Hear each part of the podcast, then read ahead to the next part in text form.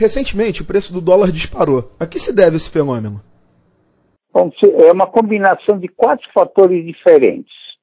É, o primeiro é uma preocupação externa com toda a América do Sul, especialmente com o que aconteceu no Chile, se isso poderia se replicar no Brasil.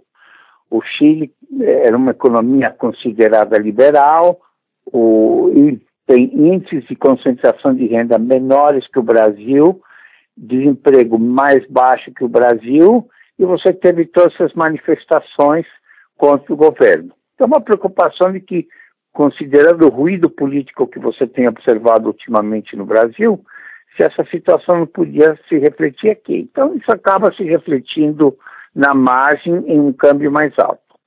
A outra coisa foi uma declaração do Paulo Guedes, que é uma explicação padrão do livro-texto.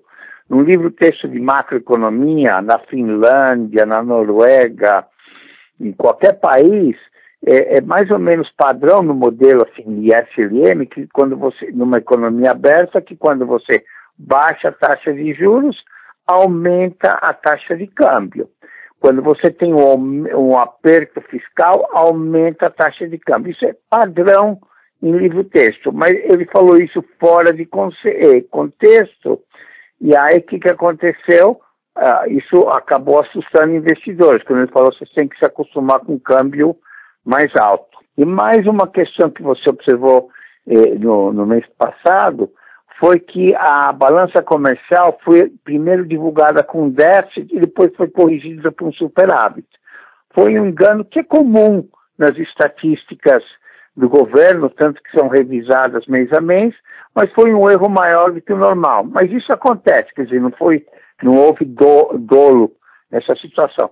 Isso fez o câmbio disparar. Agora, a questão é por que, que o câmbio dispara tanto no Brasil? É porque o mercado cambial brasileiro é anacrônico, obsoleto.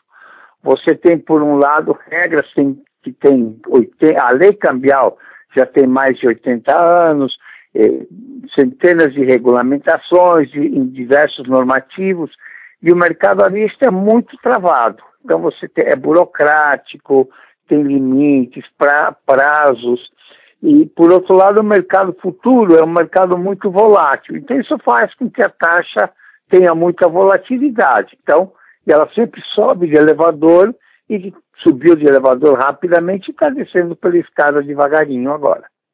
E muita gente tem falado que a alta do dólar é um reflexo de uma economia ruim. Qual o peso exato do valor do dólar para a economia do país?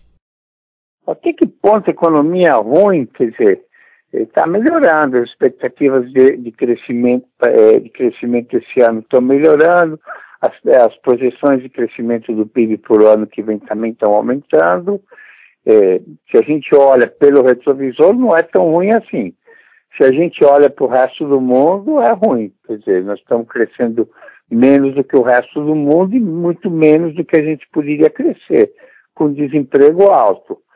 É, você está vivendo uma crise de inadimplência elevada, você tem 5,8 milhões de empresas com anotações de atraso, 63,2 milhões de cidadãos também com anotações de atraso, então isso mostra uma economia que não entusiasma muito alguns investidores. Isso tem que ser corrigido rapidamente. O Brasil tem potencial de reverter esse quadro rapidamente, mas tá, as medidas estão indo um pouco devagar.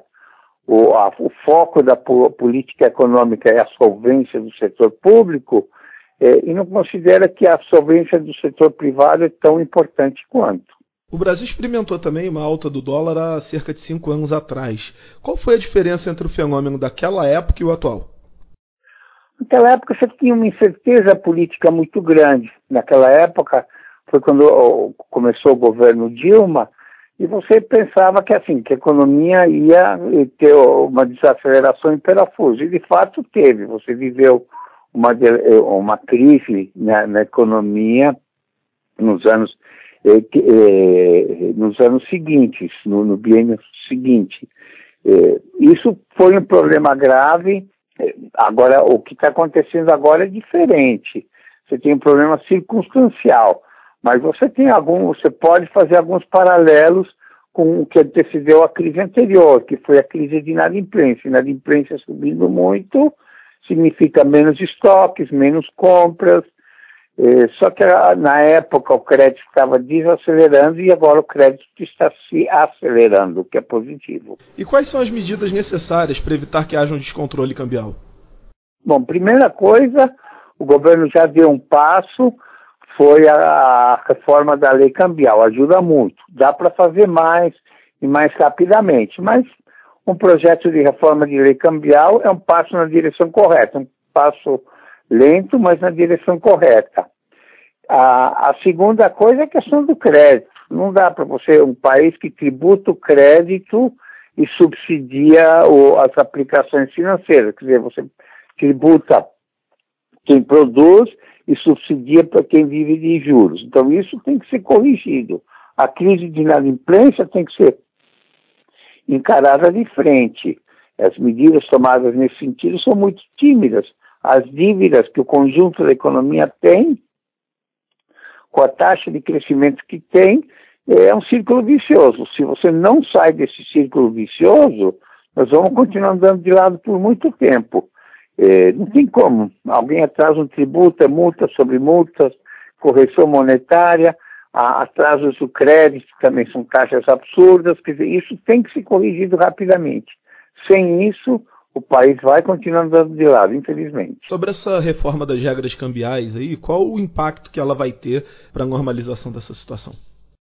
Vai ajudar, vai diminuir volatilidade, porque a questão não é só um câmbio alto, um câmbio baixo. A questão é que um câmbio alto favorece exportadores, um câmbio baixo importadores, um câmbio volátil acaba prejudicando todo mundo.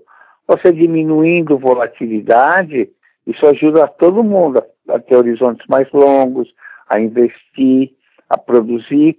Na situação que está agora, alguém que compra insumos com dólar alto e vende produtos com dólar baixo, perde dinheiro, e ao contrário, ganha dinheiro. Quer dizer, a produção no campo, por exemplo, fica mais dependente do humor do, do mercado financeiro que do humor eh, do tempo, como deveria ser.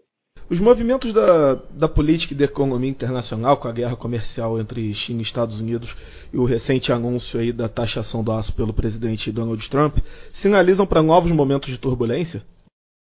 Sim. Até que ponto ele vai fazer isso é discutível.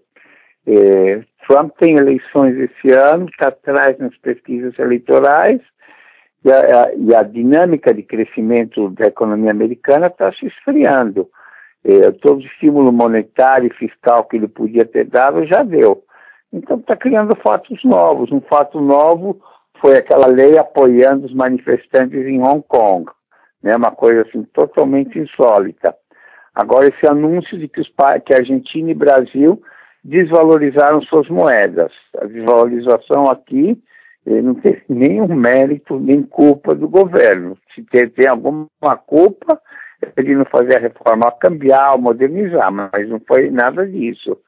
Então é, é muito mais por política interna americana que ele está fazendo isso, não é por conta eh, de que os, eh, do, não é por conta especificamente de política externa comercial de algum tipo.